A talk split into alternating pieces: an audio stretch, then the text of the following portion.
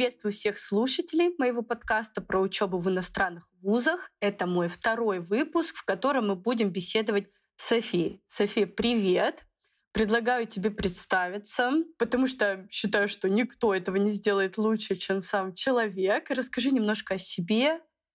Привет, Катарина. А, спасибо большое, во-первых, за приглашение на подкаст. Мне кажется, что он безумно интересный, вообще этот формат. И сама являюсь поклонницей подкастов. Часто слушаю, когда у меня есть свободная минутка, всегда узнаю что-то интересное, особенно об образовании. Мне кажется, особенно актуально а, такие подкасты иметь в доступе, слушать. Меня зовут София. Я являюсь преподавателем английского языка. Уже около пяти лет я помогаю ребятам готовиться к ЕГЭ, к дополнительным вступительным испытаниям, к различным экзаменам, международным экзаменам, например, IELTS который сейчас очень популярен, IELTS Academic. А также преподаю общий английский, General English, Speaking English. И у меня а, не так давно появился аспект Business English, деловой английский. Я создала курс как раз по этому аспекту. И изучение этого аспекта помогает а, ребятам в дальнейшем знать английский на таком уровне, чтобы построить, например, карьеру в международных компаниях, также успешно обучаться в вузах за рубежом, потому что там такой специфический язык. А, и также я заканчиваю сейчас МГИМО, я уже закончила там бакалавриат, и сейчас заканчиваю магистратуру, вот учусь на втором курсе. Круто, здорово. И да, я предварительно, конечно, знакома с твоим бэкграундом. Несмотря на то, что мы подкаст об учебе в универах, мы до этого дойдем обязательно и более подробно рассмотрим. Но у тебя еще очень интересный школьный бэкграунд. Расскажи немножко о твоей школьной программе. Ты же училась в какой-то необычной школе по необычной программе. Да, я в четвертом классе меня мама отдала в гимназию.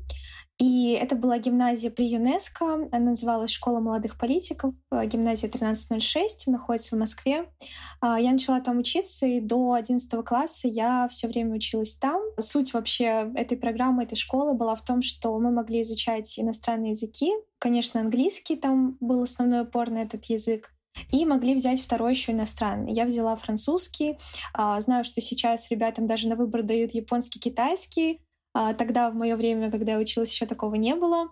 Также там кто-то брал немецкий, испанский. И помимо этого у нас были еще интересные предметы, допустим, клуб дебатов. А, слышала от э, своих ровесников, что не у всех в школах такое есть, далеко не у всех. И вот очень благодарна тому, что у меня в школе это было. Очень развивила мои коммуникативные навыки. И в 10 классе в своей же школе опять я поступила на программу двойного диплома, а, международного диплома International Baccalaureate Diploma Program, а, или сокращенно IB, больше эта программа известна так. А, суть в том, что ты на ней учишься, сдаешь потом экзамены в конце выпускные, и по результатам этих экзаменов ты можешь, в принципе, поступить в любой вуз мира, практически все вузы ее принимают. То есть это такой тоже как э, мостик, трамплин в зарубежные вузы. И э, вот училась я два года на этой программе, окончила и стала подавать вот в различные университеты. Слушай, ну это здорово. А ты общалась вообще с родителями? Почему они в принципе решили отдать своего ребенка в такую школу? Ведь это очень непопулярная. Обычно вот школа у дома, что поближе, туда и отдадим. А, на самом деле не так э, далеко было ехать, да, там буквально 20-25 минут э, на автобусе я уже оказывалась в школе. А тут скорее сама, сам подход к образованию, что он был такой разносторонний, и иностранные языки. У меня мама всегда хотела, чтобы я изучала иностранные языки. Я, в принципе, тоже. У меня была тяга к этому. А если каким-то предметом я э, не так сильно тянулась, например, к естественным наукам, у меня не такие сильные способности в них, то языки как-то легко шли, запоминались. Я помню, что в четвертом классе я... У нас, опять же, в школе был экзамен Trinity. Это экзамен на устный английский. И я в четвертом классе сдала уже третий уровень этого экзамена. Всего, по-моему, 12 сейчас уровней. И как-то пошло, и uh-huh. мама стала поддерживать вот этот мой интерес. Поэтому эта школа, я думаю, была таким вот идеальным решением. Плюс а, понравился тоже подход, когда я только поступала туда, потому что было тестирование тоже. Не так, что любых да, детей берут все-таки. Там прям нужно было серьезно такую подготовку проходить, чтобы туда поступить, поэтому тоже, я думаю, это был такой фактор решающий. А, ну, расскажи а немножечко поподробнее по поводу подготовки. Это как э, типа дошкольного образования. Я сейчас работаю преподавателем как раз в начальных классах, и э, я сталкиваюсь с детками, и мне очень интересен этот вопрос. Какие в целом? Просто там математику или прям уже какой-то язык, что-то нужно сдать? А поскольку я поступала уже в четвертый класс, а, я помню, что там нужно было сдавать тест по английскому, потому что ты должен как бы был вписаться да, в эту программу, которую ребята уже проходили. А у меня до этого, я училась в обычной общеобразовательной школе, у меня там тоже был сильный английский, и, в принципе, мне это помогло. Математика, также русский и просто, по-моему, собеседование с э, педагогом-психологом, чтобы определить, может быть, твое какое-то направление, ты больше в гуманитарных э, дисциплинах себя комфортнее ощущаешь или в более точных, потому что дальше тоже шло деление по классам, начиная, наверное, с седьмого-восьмого. Вот, и заранее это как бы учитывалось, э, проверялось. Ну а поскольку у тебя был э, опыт в обычной школе, а какие прям принципиальные различия? То есть это урок 45 минут, перемена. Я училась в общеобразовательной школе, и я не могу представить, как можно учиться по-другому. В плане перерывов уроков все было то же самое, такая же длительность. А, если я не ошибаюсь, уроки длятся там 45 минут, я уже забыла, конечно, а, там перемены по 20-15. А так, а, пожалуй, у нас просто было больше активности, то есть мы могли после уроков, например, оставаться на как продленку. Я помню, у нас была секция хора, и секция бальных танцев, и там кто-то занимался карате, и даже балет у нас был. Вау. А, то есть можно было найти себе что-то по душе. Сейчас я недавно как раз приходила в гости в школу. У ребят есть там робототехника, у нас такого даже не было еще. Вот. А сейчас ребята там чуть ли не с первого класса уже какие-то модели строят. Бизнес-клубы есть даже, где молодые стартаперы пытаются там что-то продвигать, предлагать какие-то идеи. Есть уроки финансовой грамотности, Поэтому, наверное, это было основным таким отличием именно наполнение программы. Честно, я не собиралась э, так подробно останавливаться на этой школьной теме, но ты знаешь, у меня немножко о наболевшем, потому что я считаю, что именно вот такой формат насыщенности программ немножечко отойти от наших эм, общепринятых да, представлений о школьной программе. И, конечно, это, это... Я спрашиваю у своих учеников, у меня вот с первого по четвертый класс, я постоянно спрашиваю, какой бы ты урок э, довнес в свою учебную среду, мне периодически говорят, там, то актерское мастерство, сами дети. Ладно, я поняла. Спасибо большое, что рассказала так подробно. После школы да, ты поступаешь в МГИМО. Давай заострим тут немножко внимания на этом университете. Я сама из Дальнего Востока, из города Хабаровска, и для многих студентов оттуда такие вузы, как МГИМО, МГУ, имени Баумана и другие московские да, и питерские вузы кажутся вообще недосягаемым. Как ты туда поступила? Какая специальность у тебя? Расскажи подробности. Угу. Я поступала по общим правилам конкурса, да, то есть ты сдаешь а, ЕГЭ. А, я не пошла по олимпиадному пути, потому что, опять же, в 10-11 классе я училась на программе IB. Если бы там еще были олимпиады, еще ЕГЭ, я думаю, я бы это все не вывезла, наверное. Поэтому я решила сфокусироваться на ЕГЭ а, и выбирала между направлениями юриспруденция и экономика. В итоге я пошла на международные экономические отношения, э, и не просто международные экономические отношения, а еще в сфере нефтегаза, а, в сфере энергетической политики и дипломатии, так правильно, если называть а, потому что мне хотелось что-то иметь прикладное, потому что экономика, она, в принципе, во многих вузах изучается, а именно нефтегазовая специфика, она дается в очень малом количестве учебных заведений, поэтому решила, что это будет э, таким плюсом. Получается, у меня специализация была прям с первого курса, обычно она идет с третьего. На третьем курсе ребята уже определяются с направлением.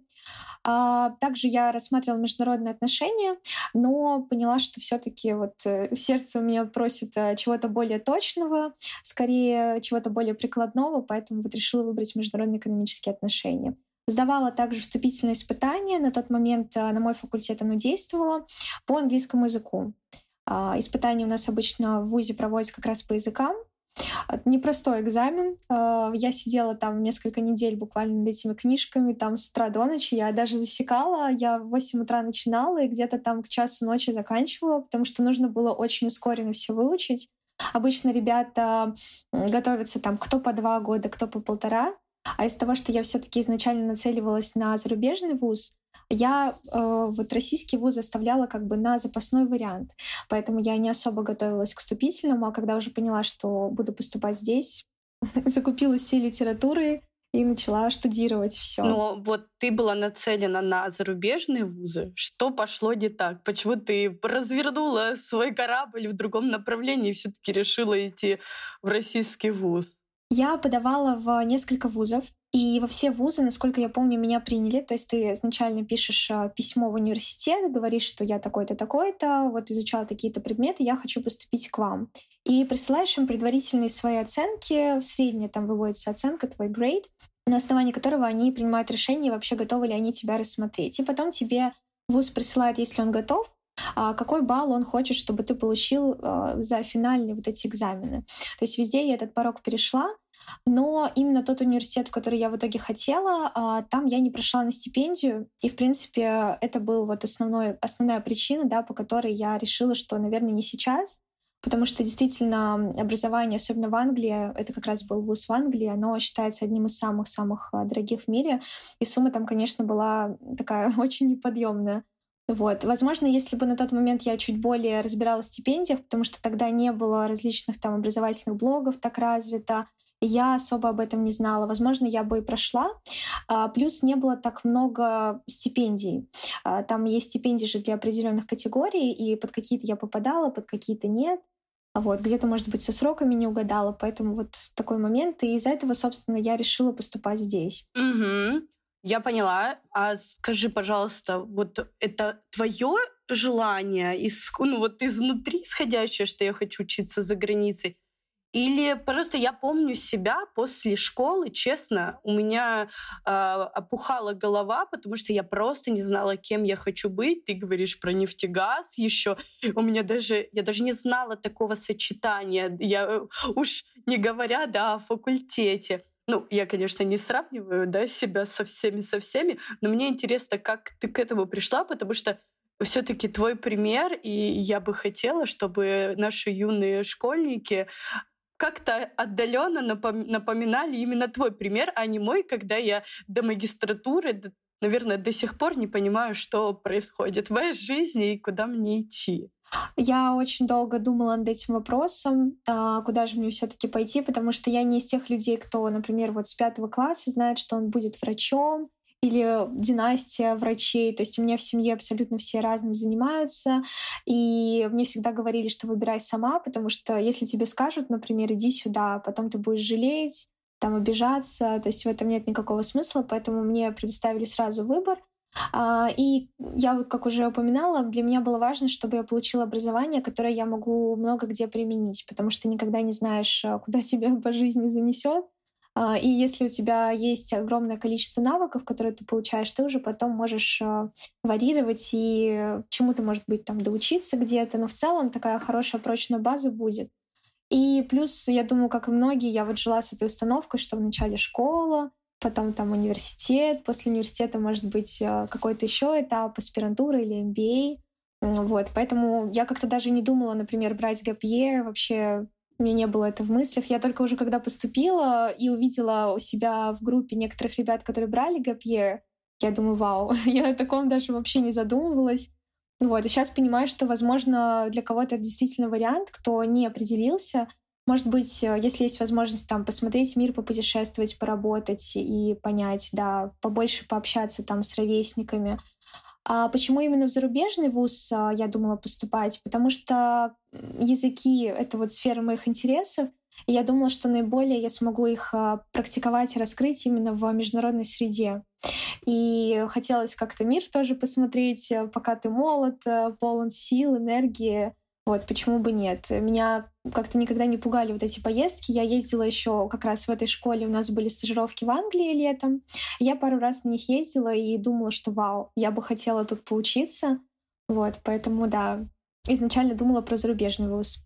О, здорово. Так и по факту, сколько ты языков знаешь вот на сегодняшний день? А, я знаю в совершенстве английский и практически в совершенстве французский, а итальянский меня сейчас вот в стадии активного изучения. Я думаю, что я на уровне B2, сейчас как раз сдавала экзамен. Вау, ты, конечно, для меня уникум. Нас как будто бы выдернули из разных сред, но мне так интересно. Я готова тебя слушать очень-очень долго. Так, окей, бакалавр, понятно. Как раз эм, та программа, которую назвала ты, как я понимаю, как обыватель, ты как раз ее взяла в магистратуре, правильно? Или я что-то путаю? А которая программа двойного диплома? Да, да, да. Или которая IB. Вот IB я училась в школе на ней, uh, International Baccalaureate она называется, а уже в ГИМО, когда я стала заканчивать на четвертом курсе, я поступила на программу именно двойного диплома. То есть Суть в том, что ты, закончив эту программу, получишь и диплом российского вуза, в данном случае МГИМО, и зарубежного. То есть сразу два как бы, документа. Ага. И перейдем тогда к магистратуре. Ты поступаешь угу. на магистратуру, а, это уже сразу программа с двойным дипломом. Правильно я понимаю? То есть да, ты целенаправленно понимаешь, куда ты идешь. Ага. Да. А расскажи, как ты выбирала, какие у тебя, может быть, были еще варианты, и почему ты на этом остановилась, и на каком все-таки ты остановилась? Ну вот, опять же, я училась, мне очень понравилось в МГИМО, и я вообще не пожалела, что не поступила после 11 класса сразу на бакалавриат за границу, потому что я еще думаю, что я на тот момент, когда закончила школу, мне было 16 лет, и весь первый курс я отучилась в возрасте 17 лет. И наверное, в этом возрасте поехать за границу на такой большой срок, 4 года, а, там без родителей, это было бы, я думаю, психологически непросто. Кто-то, может быть, в этом возрасте к этому готов. А я не думаю, что я тогда была готова. А когда я уже стала заканчивать университет, я поняла, что все, э, я точно хочу, точно готова. Но при этом, не зная до конца, останусь ли я потом работать за границей, не останусь, понравится мне, не понравится, я узнала про существование программ, где ты можешь и там поучиться, и здесь поучиться. И, по сути, ты сразу два аспекта охватываешь, поэтому я вот выбрала двойной диплом. У нас а, в нашем э, институте были разные программы. Была программа из Германии, но я не учу немецкий, поэтому я как-то ее сразу не рассматривала. Была программа из Норвегии, э, вот, но я, когда увидела, что есть российско-итальянская программа, и мое влечение как раз к итальянскому, к французским, французскому языкам, я подумала, что мне нужно сюда. И программа называется «Экономика нефтегазовой отрасли и проблемы энергетической политики». По-английски это звучит как Economics and Management of Innovation and Technology. И направление у меня, собственно, как раз вот это, Economics and Management of Innovation Technology, то есть экономика, менеджмент, инновации, технологий. Программа с таким инновационным а, моментом, потому что ты не просто изучаешь там теорию экономики или эконометрику, или основы менеджмента, но именно применяешь это на практике с точки зрения того, а, как вот современные технологии, искусственный интеллект а, влияет на компании, на бизнес, и как этим правильно, грамотно управлять, чтобы не было никакого разрушения, ни для людей, ни для корпоративного сектора и так далее. Поэтому такое актуальное направление. И я общалась с выпускниками.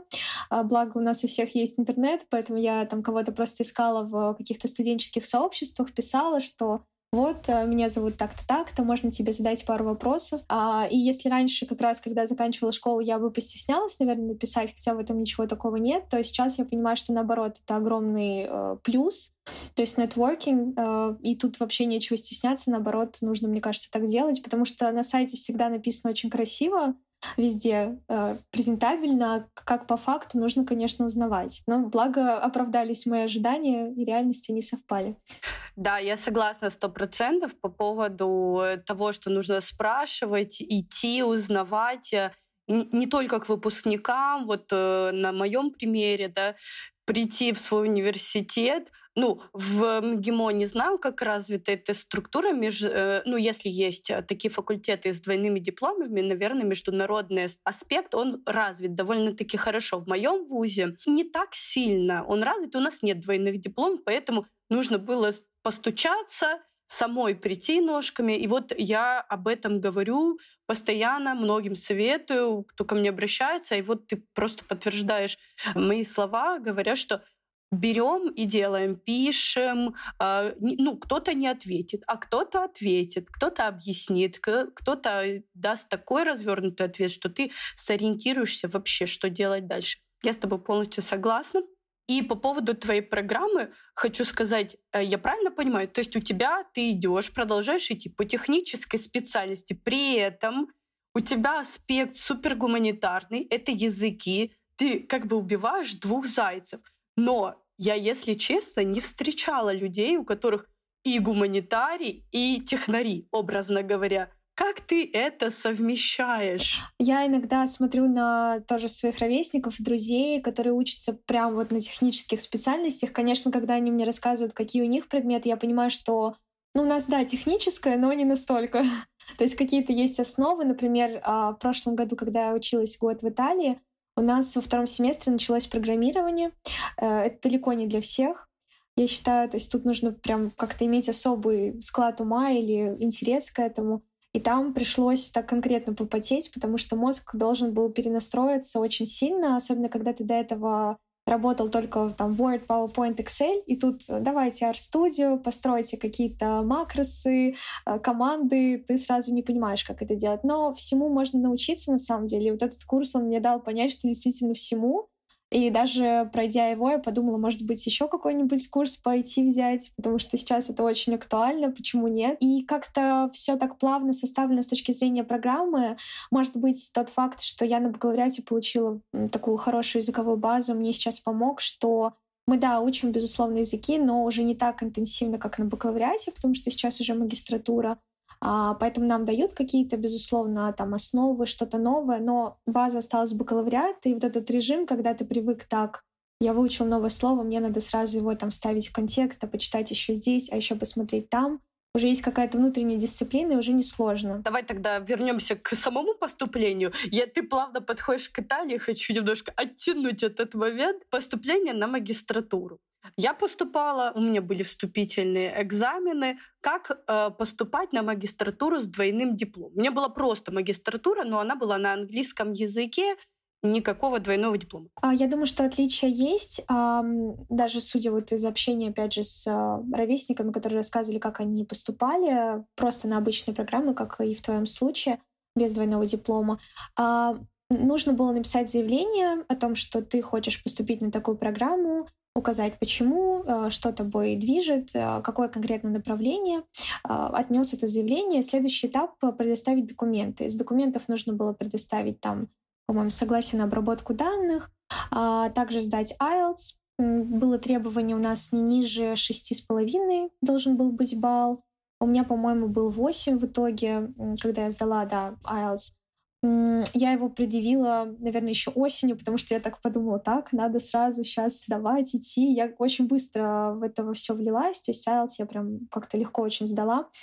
А, также мы должны были пройти собеседование, оно уже было ближе к лету, где-то в середине весны, собеседование с преподавателями. А, то есть это собеседование с а, теми, кто у нас здесь ведет. Также, по-моему, на собеседовании присутствовали как раз представители а, вуза партнера этой программы.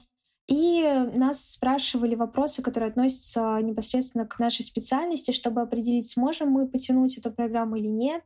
А, допустим, ребята, кто собирался чисто на economics, а, там, где изучается статистика, эконометрика очень так подробно, у них были в основном вопросы и задачи на эту тему.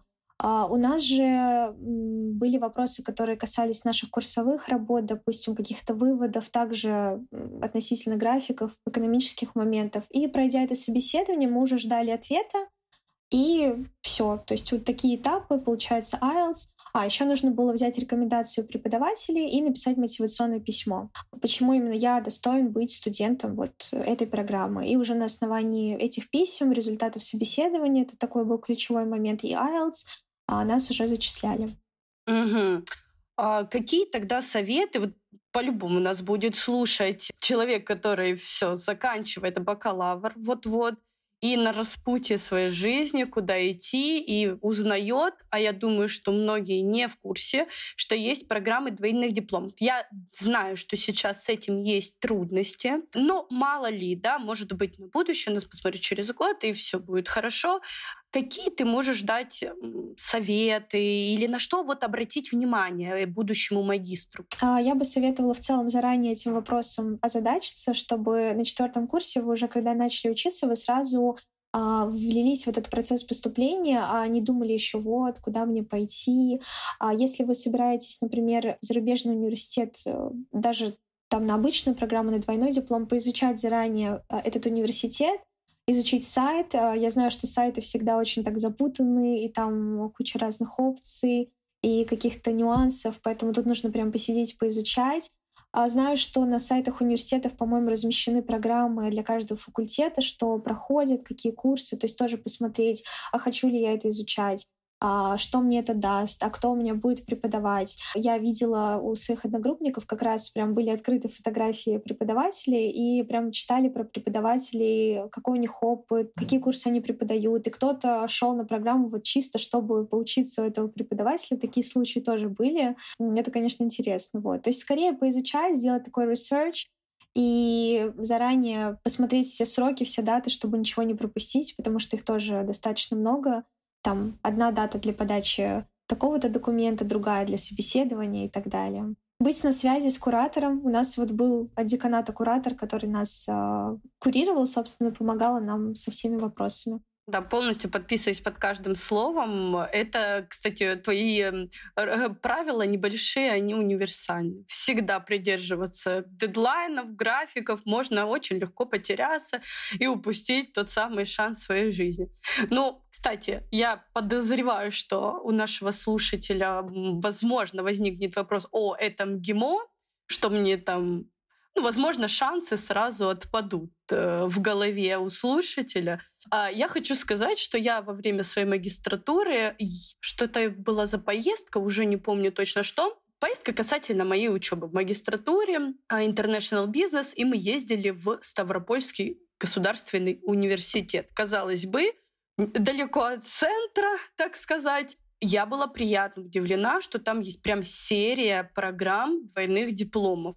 И тогда я загорелась и очень себя била в грудь, что почему я не знала раньше. Конечно, я выбирала uh, international business, потому что на английском я хотела практиковать английский язык, хотя бы в таких условиях создать себе среду, говорящую на английском. Ну, конечно, если бы я заранее знала про а, такую возможность учиться, получить двойной еще диплом, все бы было в моей жизни по-другому, я думаю. И поэтому я бы тоже добавила рекомендацию проштурмовать много вузов, не ориентироваться только Питер-Москва, потому что, ну, конечно, конкурс — там абсолютно другой. Рассмотреть разные варианты. Даже вот моим хабаровчанам, дальневосточникам, у нас есть э, во Владивостоке ДВФУ огромный университет. Я точно не уверена, но мне подсказывает сердечко, что двойные дипломы или что-то подобное там точно есть. Тоже добавлю, что вот общалась э, с ребятами, которые как раз из других э, регионов, из других городов, и а,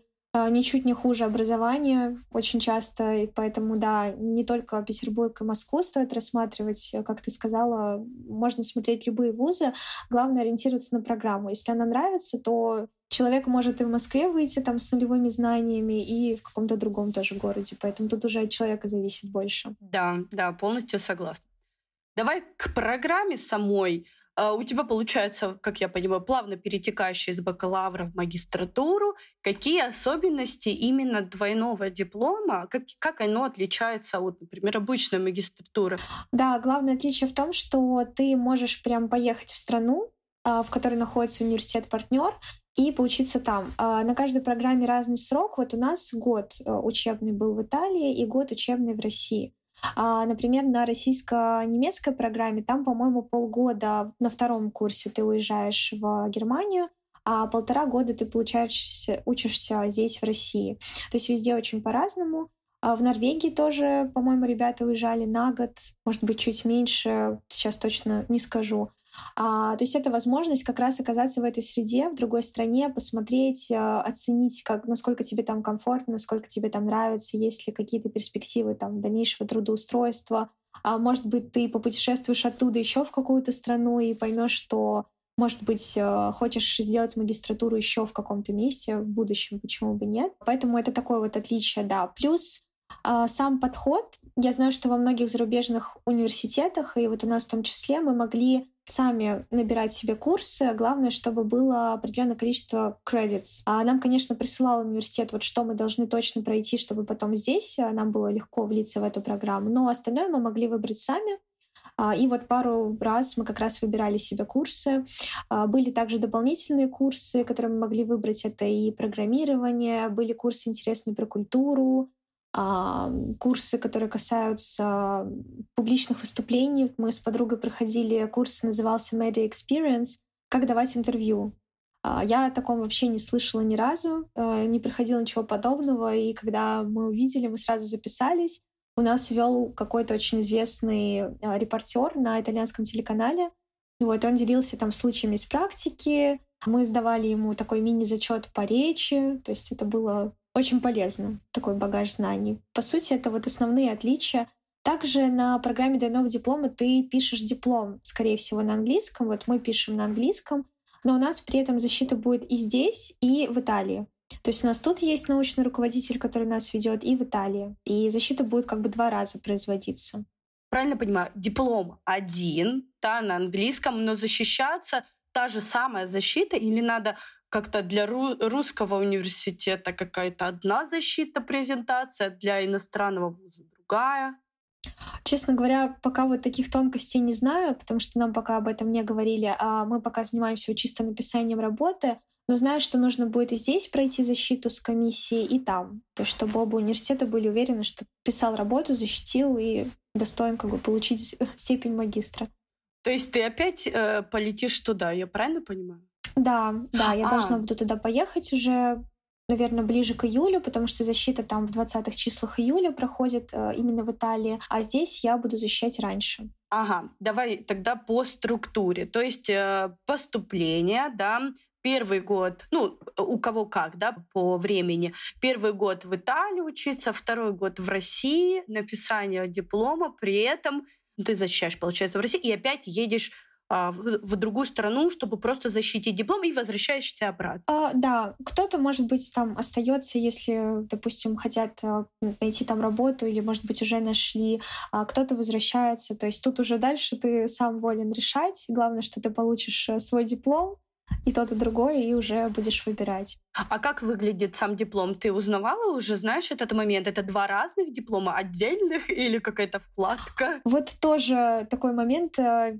честно говоря, точно пока не знаю. Знаю, что в Италии их выдают в виде таких папирусов, вроде бы их э, вставляют в колбу такую, там прям целая церемония. В Италии есть специальные веночки для тех, кто защищается, так и называется венок выпускника мантия. У нас тоже такое есть у магистрантов, вот в МГИМО. И прям вручают им такой папирус, где есть вот этот диплом в специальном красивом конверте.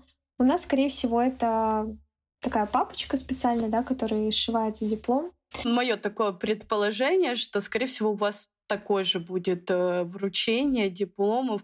А как по-другому? Мне, мне, так кажется, мне хочется в это верить. Но я буду штурмовать твой Инстаграм. Надеюсь, что ты обязательно покажешь этот момент, этот этап. Ты сейчас находишься на стадии написания диплома. Мне интересно, скажи, как называется твой, твой диплом? Ты уже придумала название, сформировала его? А, да, я занимаюсь написанием диплома про цифровизацию в нефтегазовой отрасли.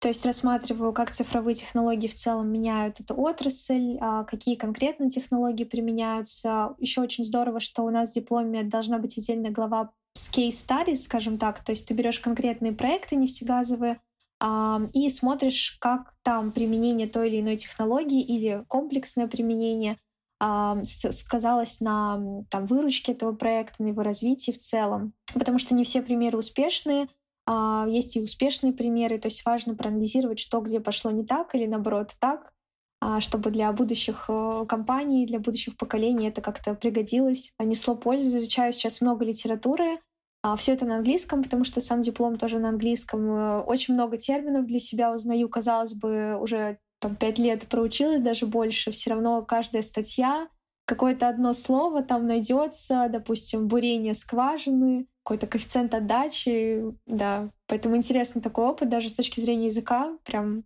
пишешь и обогащаешься знаниями. У меня с, с каждым твоим словом расширяются глаза, потому что я, я удивляюсь. Мне так интересно. Ты знаешь, во-первых, я про себя еще думаю, как хорошо, что я все-таки выбрала именно эту стезю, потому что, слушая тебя, я понимаю, как много можно интересного в этом мире еще узнать. А как происходит? Вот ты пишешь диплом, и вообще, по идее, есть научный руководитель. У тебя как это, с двух университетов? Или один университет э, помогает в написании диплома, а второй там обучение? Как? Да, у нас есть научный руководитель, а у нас есть вот в России, да, в российском вузе руководитель нашей программы, к которому можем обратиться со всеми вопросами. Касательно этого она тоже нас курирует. Есть а, научный руководитель от Бакони, а, которого мы искали путем просто вот рассылок по почте. То есть там прям есть база преподавателей, и в презентации, которую нам отправляли относительно диплома, было написано, что ваша задача открыть эту базу, а, вбить в поисковик свое примерное направление или тему диплома и посмотреть, какие преподаватели по вашей теме вообще работают, пишут какие-то, может быть, исследования, книги, и так далее, и уже пишите им, договаривайтесь, а, кто готов стать вашим научным руководителем. Я некоторым писала, был отказ в связи с загруженностью, то есть, видимо, очень много студентов хотят, Плюс еще, а, как у нас, да, все защищают только летом, а в Италии и, наверное, во многих зарубежных вузах у них есть несколько сессий в год, то есть кто-то осенью защищает, кто-то в начале весны, кто-то вот летом. И получается, у преподавателей могли быть студенты, которые, допустим, защищались а, осенью, и тут я, которая летом, там, здравствуйте, хочу, чтобы вы были моим научным руководителем. Но в итоге мне ответила моя научный руководитель. А, мы сделали с ней такой мини-звонок, буквально минут на 30, там обсудили мою работу, она мне подсказала какие-то идеи касательно плана, и вот я отправила план. И да, еще такое отличие, что а, разрешается менять тему вот вплоть до самого конца. У нас же, если ты закрепил тему, то там создается приказ, да, ее уже менять вообще никак нельзя, даже там одну букву то для меня это было удивление. Я даже несколько имейл написала, а вот точно можно, если что, поменять?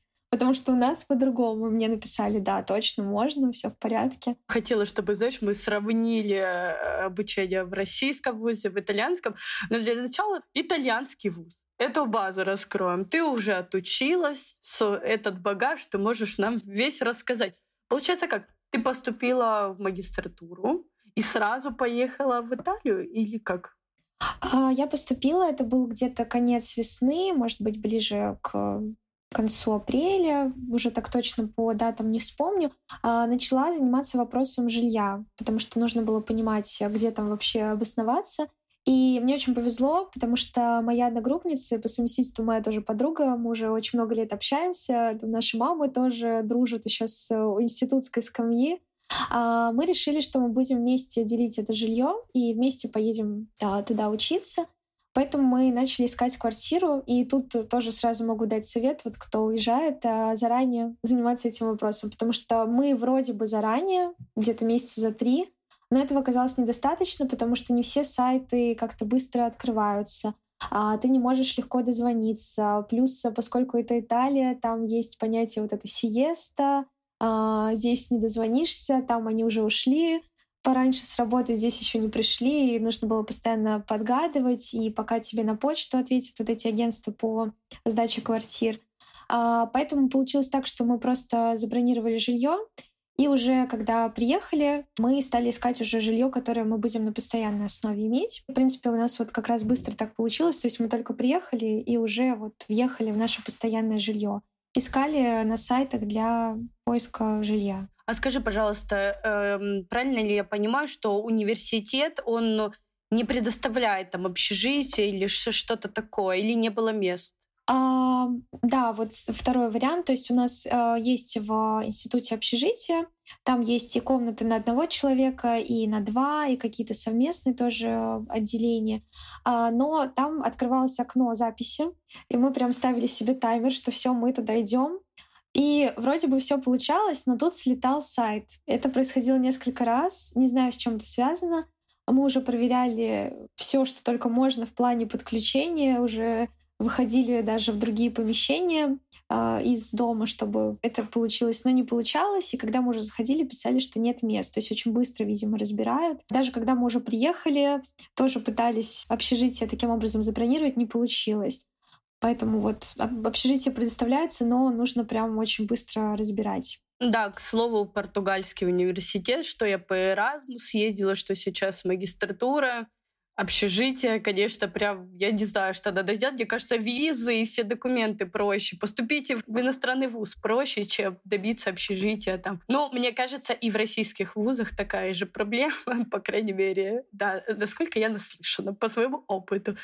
А, вот, получается, ты поступила, так, и я так поняла, сразу нужно ехать в Италию. Или какой-то процесс подготовки обучения в российском вузе? Как вот, вот этот момент после поступления? Там никакого, никакой подготовки нет. То есть я когда узнала, что я поступила, на тот период а, еще вот у нас заканчивались все эти этапы с ГОСами. Нужно было сдать здесь все госэкзамены, защитить здесь до конца диплом, а, то есть завершить эту главу бакалавриата. И уже после получения здесь диплома ты подтверждал, что действительно ты дальше можешь идти, потому что без диплома ты не мог бы поехать, да? А, поэтому все, что ты до этого, там, может быть, искал какое-то жилье, это ты больше планировал, нужно было уже защититься и ехать. И потом, а, после защиты, ты уже там занимаешься всеми документальными вопросами, кто-то дооформлял договор, кто-то визу. И когда у тебя все на руках, все документы необходимые, ты уже мог уезжать.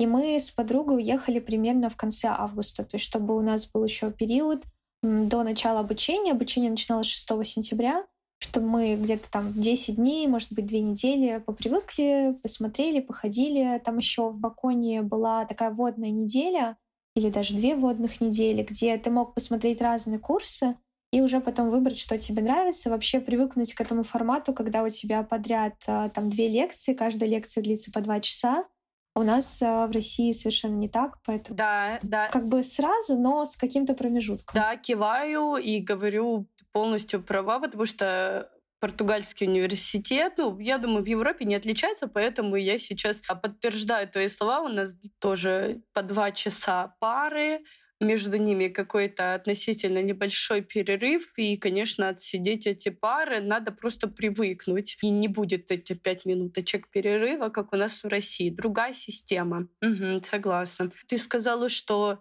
ты еще не закончила бакалавр и уже поступала на магистратуру двойных дипломов. Правильно ли понимаю, что э, это делается не э, после того, как ты закончил бакалавр, а как-то на, зимой, я так поняла, да, весной уже. Да, то есть поскольку это зарубежный вуз, и у них сама, а, сам процесс подачи, он обычно растягивается на полгода-год, а ты как раз пока еще учишься, ты должен уже поступать, тебе предварительно одобряют твое поступление, но, естественно, без диплома тебя не могут принять, потому что у тебя как бы нет подтверждения, что ты закончил э, предыдущий этап обучения.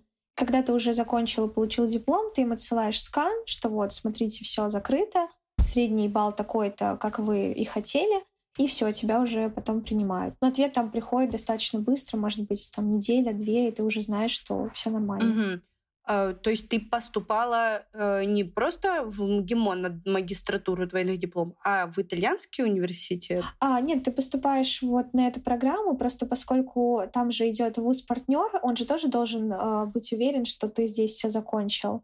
А, и поскольку он, опять же, иностранный, у них процесс поступления длительный, поэтому они все вот эти сроки ставят раньше, ага. чем а, защита и завершение у нас. Да, все, поняла, устаканилась. То есть а, Тут вообще нужно обратить огромное внимание свое на то, что поступление нестандартное. То есть надо этим заниматься заблаговременно. За полгода это минимум, при том, что за полгода-то у тебя должно быть все готово, по сути, все документы и сданные международные экзамены. Угу. Вот ты приехала в Италию, у тебя период ознакомления, да, что происходило, какие ты предметы выбрала все-таки, было ли тебе интересно? Расскажи больше о самой программе обучения в итальянском вузе. А, когда я только знакомилась с программой, а, сразу смотрела курсы, и по итогу у меня были такие курсы, как технологии стратегии, статистика там, для экономики бизнеса, был предмет венчурный капитал, оценка рыночной стоимости была одна дисциплина. Мы изучали также промышленный конкурентный анализ, финансовый менеджмент.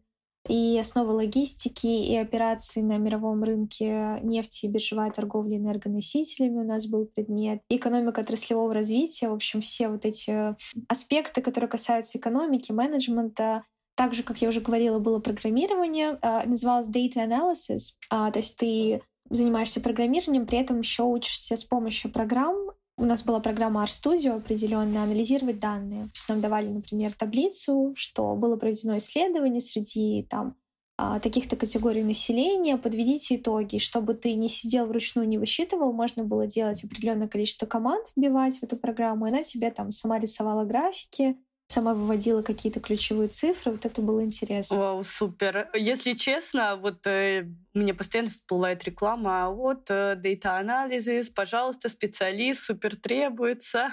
Здорово. А, я не встречала в российском вузе, ну, я по своему опыту ориентируюсь, вот э, такое многообразие дополнительных курсов, э, максимум, что Э, на бакалавре это там участие в каких-то форумах, правильно? Ну, и я хотела спросить, э, как в твоем вузе, даже в ГИМО, а, у нас же нет такого, да, чтобы выбрать по своему желанию. У нас есть э, курсы как бы по выбору, но их скорее не так много, то есть больше есть установленный план, и иногда там раз в семестр тебе дают возможность выбрать какой-то курс, например, я помню, на втором курсе выбирала этику деловую из списка, кто-то выбирал логику, кто-то выбирал основу психологии, то есть разные были совершенно курсы которые вроде бы связаны с твоей программой, а вроде бы они так для общего развития ты можешь их взять. А если касаться именно вопроса форумов, конференций, то вот, э, да, как ты упомянула, в российских вузах это очень развито. У нас это просто чуть ли не каждый день. Там приходишь, какие-то стенды, сегодня здесь, завтра там, и в один день сразу в нескольких местах, в нескольких аудиториях что-то проходит, какой-то спикер приезжает. В Баконе тоже этого очень много. У нас на почту университетскую постоянно приходили письма, там чуть ли не по 10 раз в день, что какие-то конференции, круглые столы, а, ярмарка вакансий. У нас тоже в МГИМО это есть, называется Career Week, когда приезжают представители разных компаний, делают прям стенды, с листовочками, там, с какой-то фирменной эмблемой, и ты можешь подойти, спросить про ту или иную компанию, получить даже офер, чтобы ты пришел, может быть, на собеседование предварительно, да. То есть э, есть такие действительно случаи, и в Баконе такое тоже было, несмотря даже на ограничения вот эти ковидные. Что-то когда-то онлайн проводилось, что-то проводилось очно, поэтому жизнь там, конечно, кипит, как и у нас тоже. Круто. А как проходит сам учебный процесс? Сколько у тебя было пар в день и сколько дней задействовано? У меня в день могло было быть от двух пар до пяти. То есть там каждый раз по-разному. Пожалуй, такой минус расписания в Италии — это наличие окон. Иногда у тебя может быть два предмета, допустим, с утра, потом окно в три часа, еще какой-то предмет вечером. У нас же стараются все таки делать расписание, чтобы не было таких промежутков, и ты уже где-то в 3-4 был свободен может быть, крайне там пол шестого. Но тоже зависело очень от недели. Иногда окон не было, иногда окна были. А мне как преподавателю это даже иногда было удобно, потому что я могла там ставить занятия, Иногда, может быть, не так удобно, но все равно ты к этому привыкаешь. Что касается количества дней обучения, мы учились пять дней в неделю, но иногда у нас был выходной в какой-то из дней, либо это был какой-то праздник, может быть, национальный, или просто, особенно ближе к сессии, это как день самоподготовки был, да, то есть выходные были всегда свободны. Ты упомянула про сессию. Вот за этот год в Италии нужно было сдавать сессию. Правильно понимаю? Одну или как-то да, еще нужно да. в Россию было отправлять свои результаты? Нет, у нас было, насколько я помню, четыре сессии в Баконе. То есть в России обычно две, да, зимой, летом. А там у нас была и осенняя, и зимняя, и весенняя, и конец весенний. А, вот, мы там сдавали сессию, и результаты, да, они, конечно, потом отправляются тоже к нам, а, чтобы вообще там отслеживали прогресс, а, и куратор с нами тоже был на связи, спрашивал, как вы закрыли, не закрыли. И могу сказать, что сессии, в принципе, и в МГИМО, и в Баконе, они везде сложны, но в Баконе для меня лично было необычно, что нет списка вопросов. То есть мы привыкли как, что есть список, готовишь ответы, на эти вопросы, тебе они выпадаются в билете, и, может быть, тебе задают какой-то дополнительный вопрос, и все. А там списка нет, спросить могут все что угодно из вот этого reading list, который тебе дали, списка там учебников, статей и так далее. помню, что я не сдала как раз первый свой экзамен, э, который у меня был в Баконе. А у нас было 30 минут на где-то 20 задач по венчурному капиталу. То есть в расчете на каждую задачу нужно было тратить где-то полторы минуты. А, и ты вообще к такому формату не привык. Плюс задачи не совсем шаблонные, нужно еще докрутить. Ты вдвойне к этому тоже не привык. И поэтому тут скорее сложность была даже в самом формате. И мы, помню, встретились всей нашей группой, нас там было сколько, шесть человек, именно вот кто поступал по этой программе из МГИМО, и просто друг на друга смотрим и понимаем, что если следующие экзамены тоже будут такими, то, ну, не очень. Ну, ты пересдала как, как ты разрешила это, этот вопрос? Да, я пересдала, кстати, вот со следующей попытки. То есть первая у меня была провальная, а вторая, да, как раз мы поехали перед новогодними праздниками в небольшое путешествие, и нам должен был в первый день прийти результат. И я думаю, ну вот если он придет сейчас плохой, путешествие у нас пройдет за учебниками. Если хороший, то мы по путешествиям. Мы открываем, мы прям были на улице возле какого-то фонтана. По-моему, это была Флоренция. Вот, открываем, обе сдали, и все. А предметов много? В, в целом каждый семестр было где-то 5-6. А были какие-то предметы, где мы должны были еще защищать э, не курсовые работы, а скорее групповые проекты. У нас был даже предмет в первом семестре, где у нас был такой конкурс э, стартапов. То есть нас всю группу разделили на команды, совершенно в хаотичном порядке, то есть э, никто там без всяких предпочтений, просто вот разделили и разделили. И пришли представители компании, которые сказали нам, что вот у нас есть такая-то проблема, а, мы ждем от вас решения, прям бизнес-решения. И вот кто, две команды там выбирали с самыми лучшими решениями, смогут у нас пройти стажировку. А стажировка там, по-моему, длится 6 месяцев, то есть это прям хороший такой шанс закрепиться, вообще узнать индустрию, если тебя она интересует, в которой работает компания. И да, вот две команды победили, и там выбрали нескольких студентов, кто пошел на эту стажировку. Не знаю, проходят они сейчас или нет, но такая возможность была. И нас всех водили, кто, опять же, себя хорошо показал, туда на экскурсию, а, на диалог с представителями компании, а, и он был на полуитальянском, полуанглийском, Поэтому так интересно было попрактиковать сразу два языка. Как здорово! Мне кажется, вот как раз то, чего не хватает. Э, у нас студенты обычно выходят и Headhunter, ну что-то, да, такое, максимум группы ВКонтакте, если они еще живы. А так, э, стажи, вот к нам в университет, например, не приходили с организацией, хотя я считаю, что студенты — это те люди, которые просто толкнут твою организацию а, на новый уровень своим потоком, своим вот этим рвением делать что-то новое, интересное, молодняком. И ты мне сейчас говоришь, э, вот это мне, пока в португальском вузе у нас такого не было, у нас были кейс-стади какие-нибудь, где нас действительно делили по группам, мы что-то делали, проводили собеседования, у нас был HR эм, предмет, да, и как раз вот мы разыгрывали э, именно сценки, и, к слову, отметить, что как раз это была именно практика, практика внутри обучения, в то время как у нас, например, больше теории. Практики как таковой, особенно уже в магистратуре, я лично не встречала. Так, сессию ты закрываешь, все. Э, как ты успела попутешествовать? Учеба учебой, я поняла. Но я слышу, что ты еще что-то посмотреть успела. Да, э, я когда приезжала, у меня был такой настрой, что как, как бы я там не была загружена, я должна выбираться, потому что не знаю, окажусь ли я потом еще в этой стране или нет, а, как все пойдет. Я должна прям попутешествовать. И мы заранее с подругой как раз распланировали, куда бы мы хотели поехать. Еще там с другими ребятами тоже скооперировались. И, конечно, нам было важно посетить там такие города, как Рим, Флоренция, такие ключевые центры, где собираются все-все-все туристы. Я до этого уже была в Италии, имела представление об этой стране, но хотелось еще раз посетить эти места. И мы зимой как раз ездили вот в Рим, во Флоренцию в летний период, ездили в Чинкуэтерра, очень красивый регион, а, уже на юге Италии, там, где находится, вот если от Неаполя ехать ниже, да. А когда мы посещали Рим, мы заехали в Неаполь и посещали еще вулкан Везувий. Тоже было безумно красиво. И, конечно, впечатлений осталось очень много. Ездили просто в соседние какие-то деревушки. Например, рядом с Миланом есть город Монса. Билет туда стоил примерно где-то 3 евро в одну сторону, то есть совсем прям ни о чем.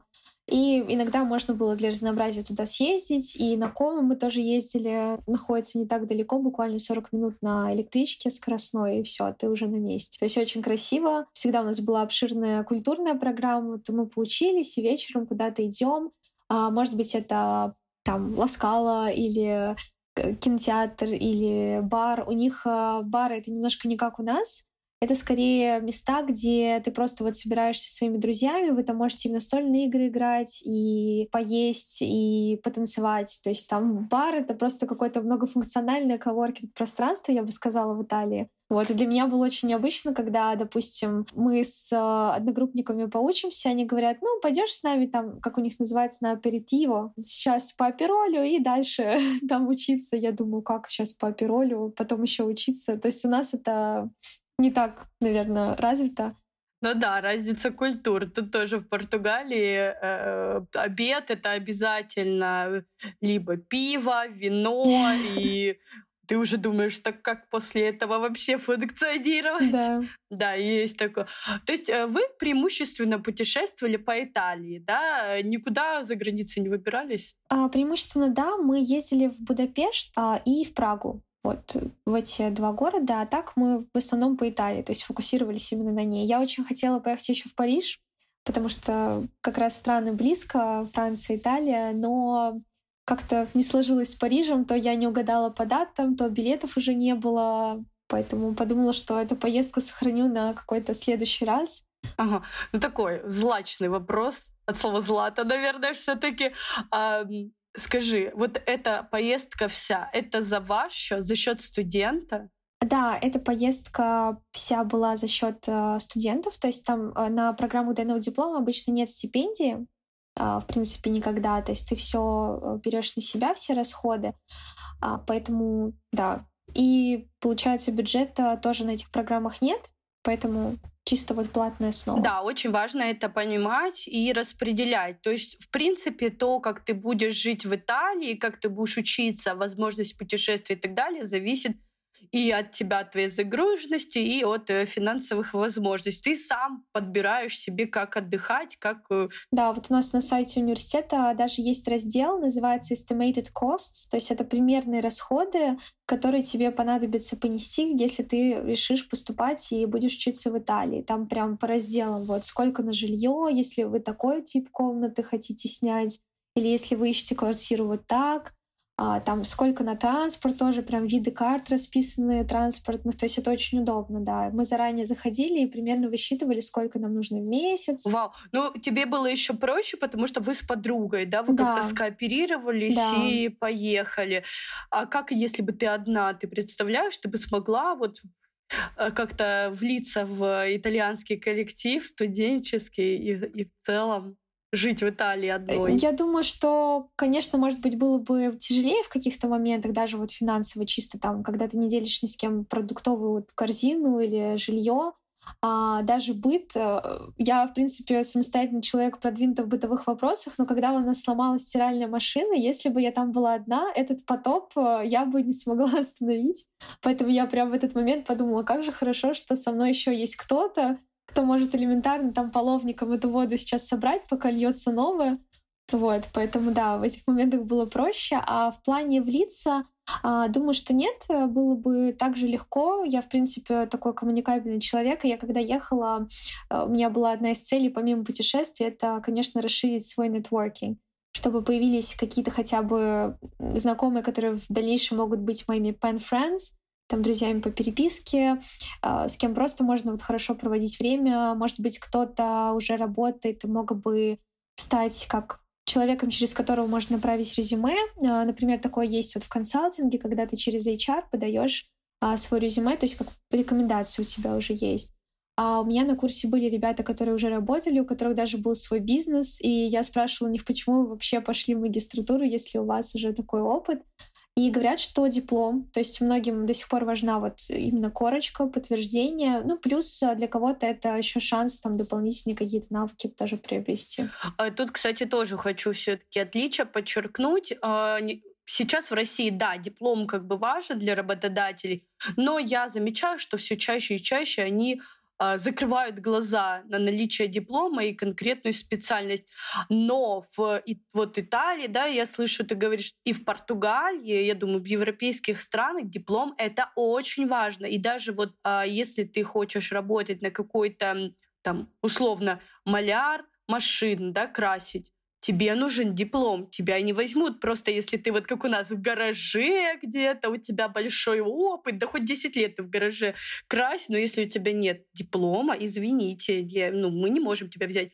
И у меня на магистратуре сейчас очень много взрослых португалок, португальцев, которые прям взрослые. И казалось бы, у нас такого не встретишь, конечно. Очень много, например, а, на специальности госмуниципального управления вот. Но это исключение, чем подтверждение правила. У нас вот тоже было так, что возрастная, примерно возрастной разброс был от 22-23 лет до там 30 32, потому что еще особенно в Италии у них э, вот этот возраст молодежи где-то рассчитывается 25-27 лет, ты еще young, ты такой молодой, а вот после 27 ты как будто бы выступаешь только на взрослый такой этап. У нас, конечно, 20 лет уже все, 21 там вперед. Да, да, сто процентов. Э, конечно, сложно привыкнуть к этим различиям. А вы учились прям в группе с итальянцами? Да, да, то есть мы все абсолютно там требования, да, все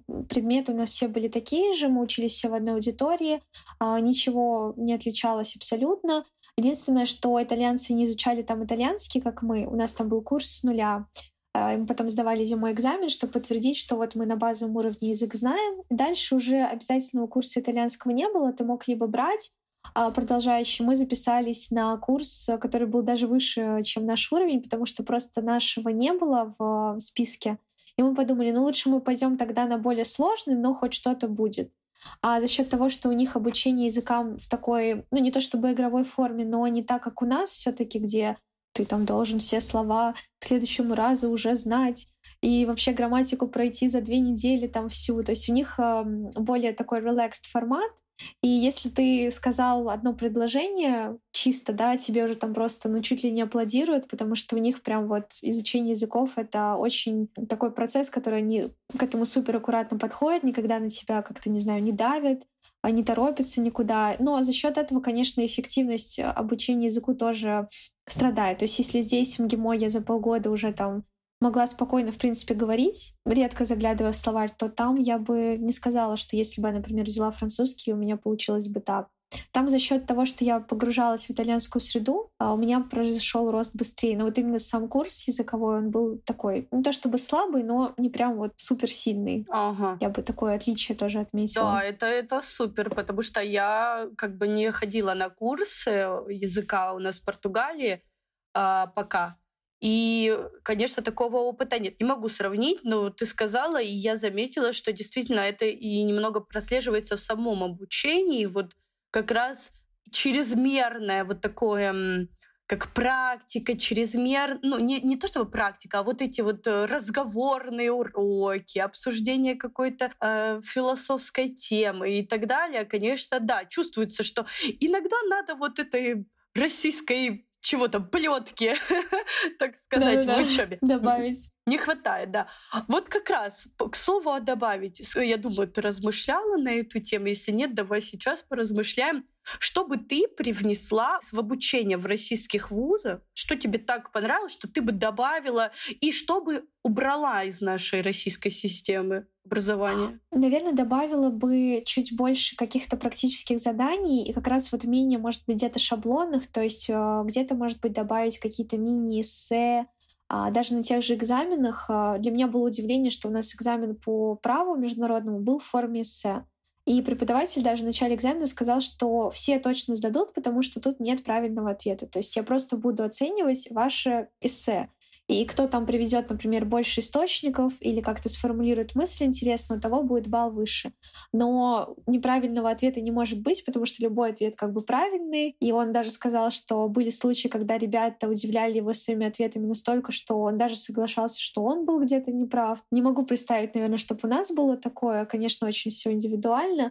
То есть какую-то бы вот такую креативную составляющую бы привнесла, практически какие-то задания, может быть, как раз больше заданий, вот как я рассказывала, где мы делали бизнес-проект, представляли потом компанию, то есть какие-то чемпионаты по бизнес-кейсам, может быть, кейс-чемпионатов было бы побольше, то есть что-то практическое такое. А чтобы, наверное, убрала, даже не знаю, да все бы, наверное, оставила. Мне кажется, нечего, в принципе, в целом убирать. Может быть, давала бы больше возможности вот выбрать курсы какие-то, чтобы их в целом было больше на выбор. И можно было их чаще выбирать, чем там раз в полгода, например. Да, да, согласна полностью выбирать. Угу. И выбор такой, вот ты мне напомнила, что выбирала на бакалавре, на втором курсе логику угу. или что-то. Я, я вспомнила, что я тоже но у меня был выбор между логикой и, по-моему, тоже этикой, где я выбрала логику, и, и я до сих пор не знаю, в чем смысл этого предмета, который я изучала. То есть э, даже смотря на э, сейчас образование в португальском вузе, те э, направления, про которые ты говоришь, предметы, конечно, круто изучать, и они актуальны на сегодняшний день. Даже data анализ mm-hmm. это просто такой кайф изучать э, это направление. Плюс вот я сейчас да, монтирую подкаст, все эти нюансы.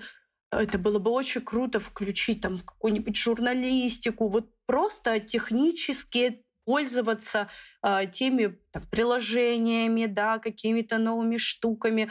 Мне кажется, это... И ты потом выходишь, не просто ты гуманитарий называешься, да, э, со специальностью, как у меня бакалавр, организация угу. работы с молодежью, но ты умеешь еще какие-то прикладные скиллы, не просто Word, Excel, а что-то большее, так сказать. Да, это здорово, классно.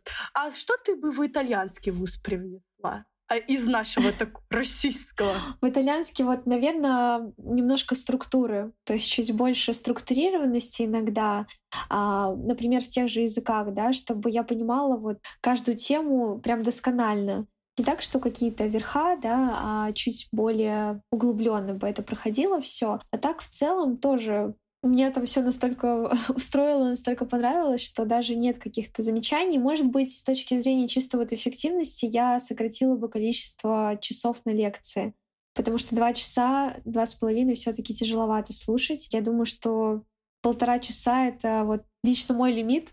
После этого моя концентрация, она уже даже после часа, наверное... Ты, наверное, сейчас сама удивишься. У нас а, магистратура, у нас два раза в неделю лекции, но у нас пятницу с пяти вечера до 12 ночи нон-стопом в перерыве там 15 да, минут между вот, вот этим потоком у нас лекции. И уже к 12 я просто не понимаю, где я нахожусь. Да. Настолько тяжело понимать. Ну, казалось бы, два раза в неделю, круто, отдыхай, все время работай, что угодно делай, но все равно вот эта сильная концентрация за такой короткий срок, ты, конечно, сильно непродуктивен. Так, ну, в общем, ты все, а, по нашему рассказу уезжаешь в Россию. Перед этим хочу спросить тебя, как тебе Италия? Она как-то замотивировала тебя приехать, э, начать там работать? В целом, да, Италия как страна мне очень понравилась, а, потому что вот эта культура, где люди такие открытые и очень прям жизнерадостные. А, даже первое время меня смущало, когда так много людей на улице там улыбаются. Я думала, что, не знаю, что-то не так. А, смотрела постоянно, может быть, у меня какое-то пятно где-то, и на меня так люди странно смотрят и улыбаются. Вот. Но нет, это просто вот действительно их культура, тот факт, что у них достаточно много солнца, тоже в отличие, например, от нас от северных таких народов.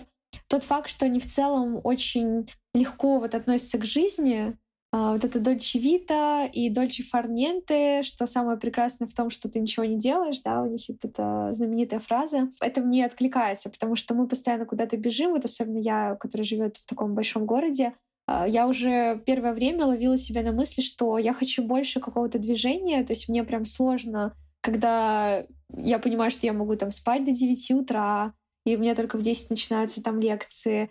Или я могу сейчас не бежать в столовую, занять очередь, потому что она там будет огромной. То есть э, мне там именно учили а, мои одногруппники, что спокойно, мы все успеем. Я говорю, как мы успеем? У нас сегодня дедлайн 12, надо все уже сейчас быстро сидеть. Дольче фарниенте, спокойно. Сейчас мы аперитиву, и потом мы там начнем. Вот это меня, конечно, очень поражало. Поэтому да, рассматривали я Италию для дальнейшего трудоустройства жизни — а, не отметаю этот вариант, пока не совсем понимаю, как я это могу реализовать, потому что все равно там же нужно оставаться на каком-то основании, то есть либо ты учишься и тебе продлевают ВНЖ, а, либо ты как-то регистрируешься на бирже труда и получаешь тоже ВНЖ по мотивам поиска работы. То есть пока я этим вопросом не занималась, возможно, я пока что начну работать все таки здесь, а, либо в стране, где попроще именно с документами, со всем этим оформлением, а в дальнейшем, вот, может быть, релацируюсь э, как раз в Италию, потому что, благо, у меня сейчас есть вот эта база, и на ее базе я уже смогу в дальнейшем, если мне захочется реализовать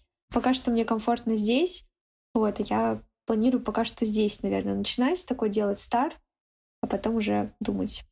Ну да, и в целом закончить все-таки, да, диплом, выдохнуть, да, и да, помедитировать да. несколько месяцев, вообще понять, где ты, почувствовать почву под да. ногами. Я, э, да. я, конечно, когда закончила, у меня несколько магистратуры, это у меня вторая магистратура, я первую закончила, и думаю, как все, больше не надо учиться, я не могу учиться, мне надо срочно что-то делать, мне надо куда-то бежать, куда-то сдавать сыр, сессии, вот, вот срочно надо. Я поэтому, наверное, так еще э, с оголенным мозгом, так сказать, побежала поступать энергично в европейский вуз, что я вот сейчас осознаю, когда я буду заканчивать университет, боже мой, как это не учиться? Я пока не представляю себе этого момента. Я немножко волнуюсь. А ты как ощущаешь себя? Да, у меня тоже есть такое ощущение, что э, вроде бы ты до этого со ступеньки на ступеньку, а если эта ступенька сейчас как бы лестница подошла к концу, э, там дальше другая лестница,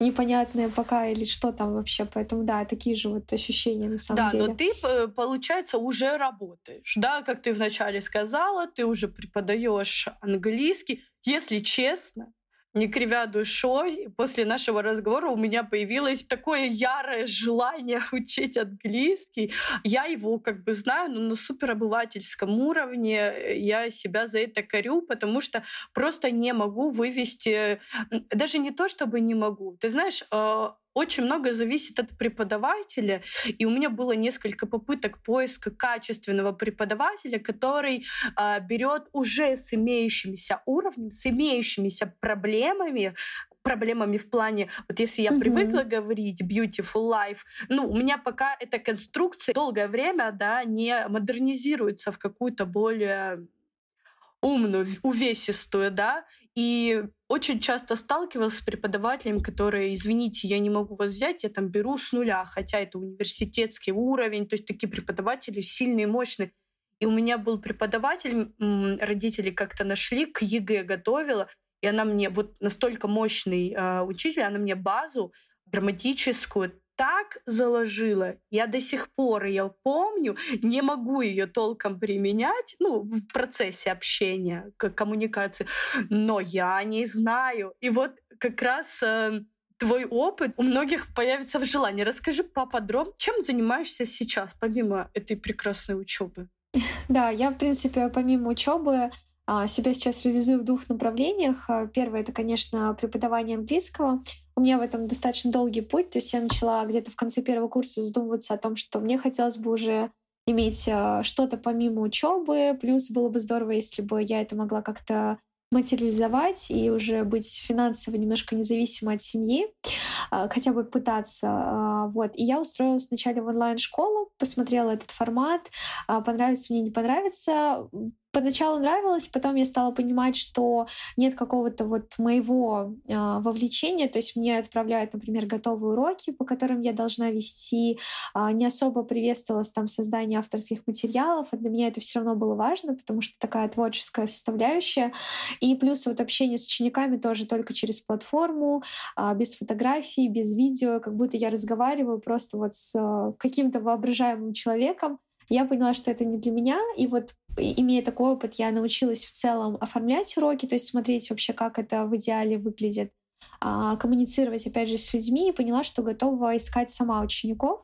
И тут у меня было два пути. Либо я размещаю вакансии там, на сайте по поиску репетиторов. Но эта история мне как-то тоже сразу не понравилась. Как будто, не знаю, ты заходишь на какую-то действительно ярмарку, и вот фотография, какие-то bullet points, человек не видит человека за всем этим. И тогда я узнала от своей знакомой, что она ведет блог а, личный, где как раз рассказывает о себе, о своей деятельности и таким образом ищет а, учеников. И плюс ты ни от кого не зависим, то есть сайт там не закроется, ты уже лично сам а, решаешь, вести тебе блог или нет. Я завела тоже свой. И, наверное, с года 19 я вот веду как раз блог. Он совершенно, можно сказать, микро, то есть там меньше трех тысяч подписчиков, но, тем не менее, у меня всегда есть ученики. А, я даже удивлена, что у меня всегда есть как бы очередь из тех, кто хочет попасть ко мне на занятия, хотя я не особо прям вкладываю, что вот у меня есть места. Люди скорее сами пишут, кто-то сейчас в основном люди приходят по рекомендации. Для меня это тоже вот большой показатель, что так происходит. Я хотела как раз этого достичь. И в дальнейшем меня по планам продвигать а, мои курсы. У меня сейчас основной курс по деловому английскому и строить свою школу. Я понимаю, конечно, что сейчас их очень много, и нужно найти какой-то свой формат уникальный, который бы отличал и откликался людям. Поэтому я сейчас вот процессе таких осознаний и планирую в дальнейшем, может быть, брать какие-то бизнес-консультации в этом направлении. А второе мое увлечение — это музыка. А, я всегда увлекалась музыкой, но как-то в школе у меня не сложилось с музыкальной школой, потому что на момент, когда туда беру детей, а, я еще не чувствовала, что музыка мне нравится. И я, когда мама меня пыталась усадить за фортепиано, что давай, там, собачий вальс, это так красиво. А, я постоянно убегала куда-то, то есть мама подумала, что, ну, видимо, нет, и не стала как бы настаивать, потому что хотела, чтобы для меня это было в удовольствие. А когда я уже подросла и как раз начала учиться в университете, я поняла, что я вот так хочу научиться играть на фортепиано, или я так хочу петь, и сейчас вот это мое хобби, то есть я играю на фортепиано, учусь, э, важный момент. И учусь также вокалом, вот занимаюсь, а, участвовала в нескольких концертах от нашей студии, поэтому тоже такой способ отвлечься от и учебы, и от преподавания, потому что все равно тяжело, когда ты сидишь за компьютером там несколько часов в день. Да, у меня есть очные занятия, но в основном все сейчас перешли на онлайн, и, конечно, ты вынужден вот быть с компьютером где-то, именно сидеть, а я такой человек подвижный, мне нужно что-то постоянно делать, куда-то идти.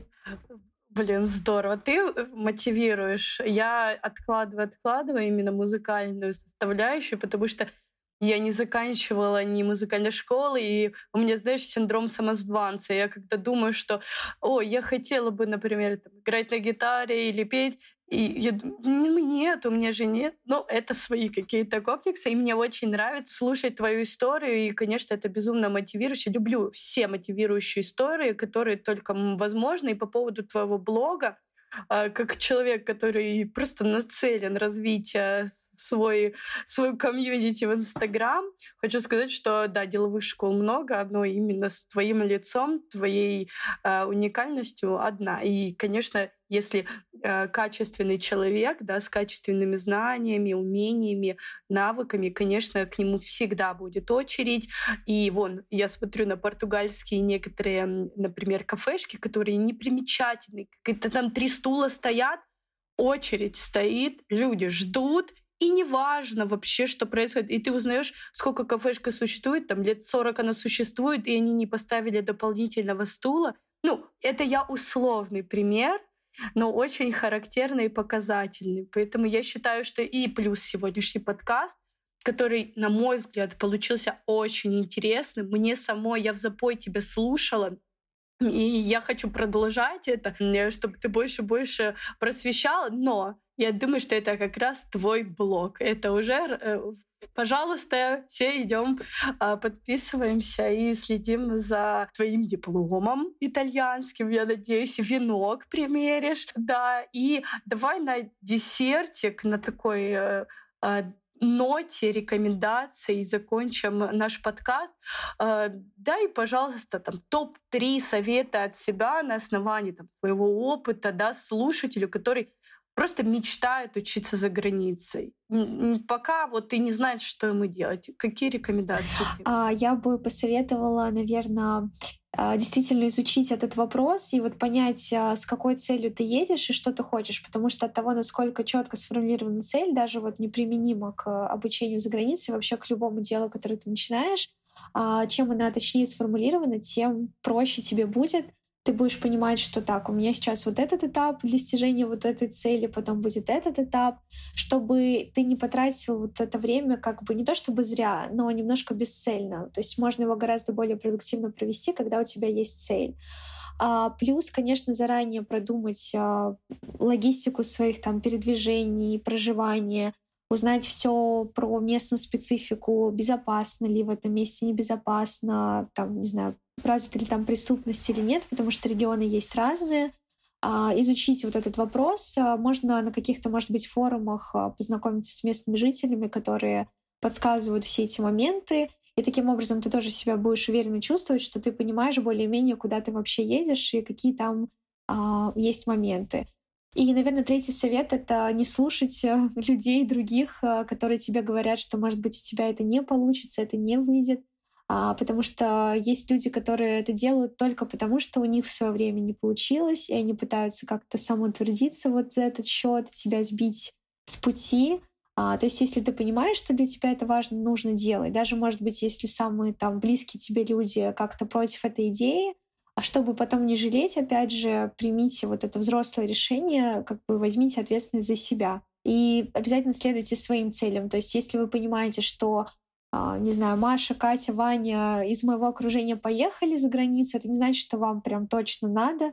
А если вы чувствуете, что вы хотите, то езжайте. Если нет, то, может быть, вам лучше будет а, остаться там продолжать обучение здесь. Почему нет? Да, сто процентов с тобой полностью согласна. Подписываюсь под каждым словом.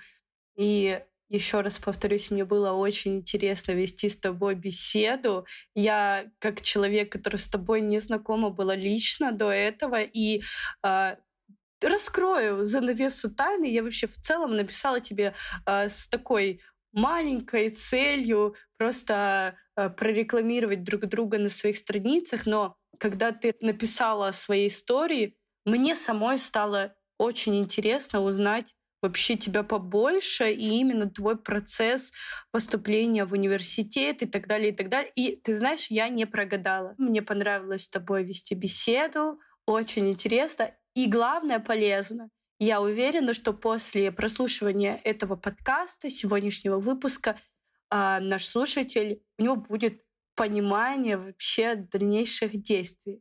И в целом Мотивация, я думаю, что пока ты меня замотивировала, я сижу в Португалии, записываю подкаст, ты меня замотивировала изучать язык, как минимум, и музыку. Спасибо тебе большое. Тебе спасибо большое еще раз, что пригласил на свой подкаст, позвала. Действительно, очень необычный, интересный формат. И я думаю, ты как э, спикер, как интервьюер, можно сказать, тоже прекрасно себя проявила и состоялась. А, очень э, такое у тебя трепетное отношение к гостю, а, к тому, как ты слушаешь, опять же, гость, а, формулируешь вопрос, на какие моменты обращаешь внимание. Очень было интересно с тобой вести беседу.